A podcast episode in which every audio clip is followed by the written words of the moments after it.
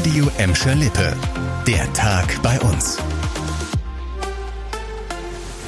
Mit dir Kübner, hallo zusammen. Bis jetzt blieben wir ja verschont. Heute dann haben erstmals Klimaaktivisten bei uns versucht, den Straßenverkehr lahmzulegen, und zwar in Bottrop. Die Aktivisten wollten auf der Essener Straße nahe des Hauptbahnhofs sich festkleben und den Straßenverkehr lahmlegen, sagte uns die Polizei.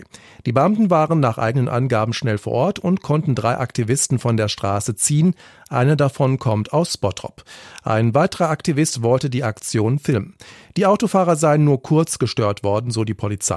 Die Aktivisten gehören vermutlich zur sogenannten letzten Generation.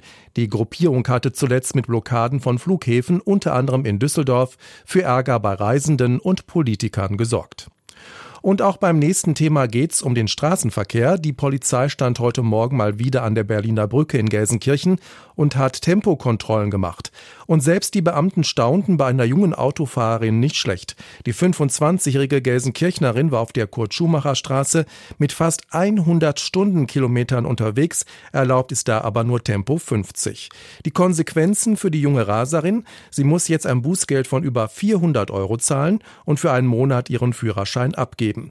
Insgesamt erwischte die Polizei an der Berliner Brücke 24 Autofahrer, die zu schnell unterwegs waren, und zwar innerhalb von nur zwei Stunden.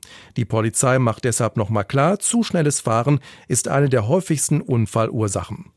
Jetzt eine richtig schöne Geschichte aus Gelsenkirchen. Zufällig an einem Haus in Rotthausen vorbeigehen und zum Lebensretter werden, das ist genauso gestern passiert und wirkt bis heute nach. Nico heißt der Held, ein 15-jähriger Gelsenkirchner, der bei der Jugendfeuerwehr aktiv war.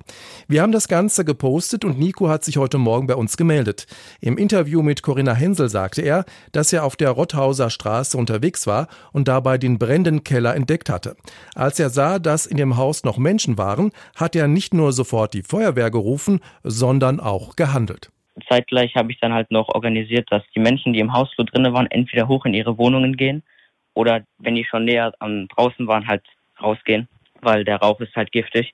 Durch seine schnelle Reaktion und sein vorbildliches Handeln ist er sehr wahrscheinlich zum Lebensretter von 14 Menschen geworden. Ein dickes Lob kam auch von der Gelsenkirchener Feuerwehr. Die konnte den Brand schließlich schnell löschen. Und zum Schluss keine so schöne Nachricht für viele Schalke-Fans. Es hat sich ja schon angedeutet, Schalke 04 verliert einen Fanliebling. Nach zwei Jahren zieht Rodrigo Salazar sein Schalke-Trikot aus und wechselt zum portugiesischen Erstligisten Sporting Braga. Das hat Schalke heute Nachmittag offiziell mitgeteilt. Laut Schalke hatte der 23-jährige Mittelfeldspieler den Wunsch, den Zweitligisten verlassen zu wollen. Laut Medienberichten soll Schalke rund 5 Millionen Euro Ablöse für den Wechsel kassieren.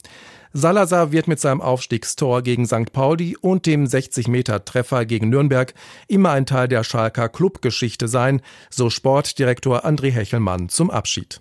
Das war der Tag bei uns im Radio und als Podcast. Aktuelle Nachrichten aus Gladbeck, Bottrop und Gelsenkirchen findet ihr jederzeit auf radio und in unserer App.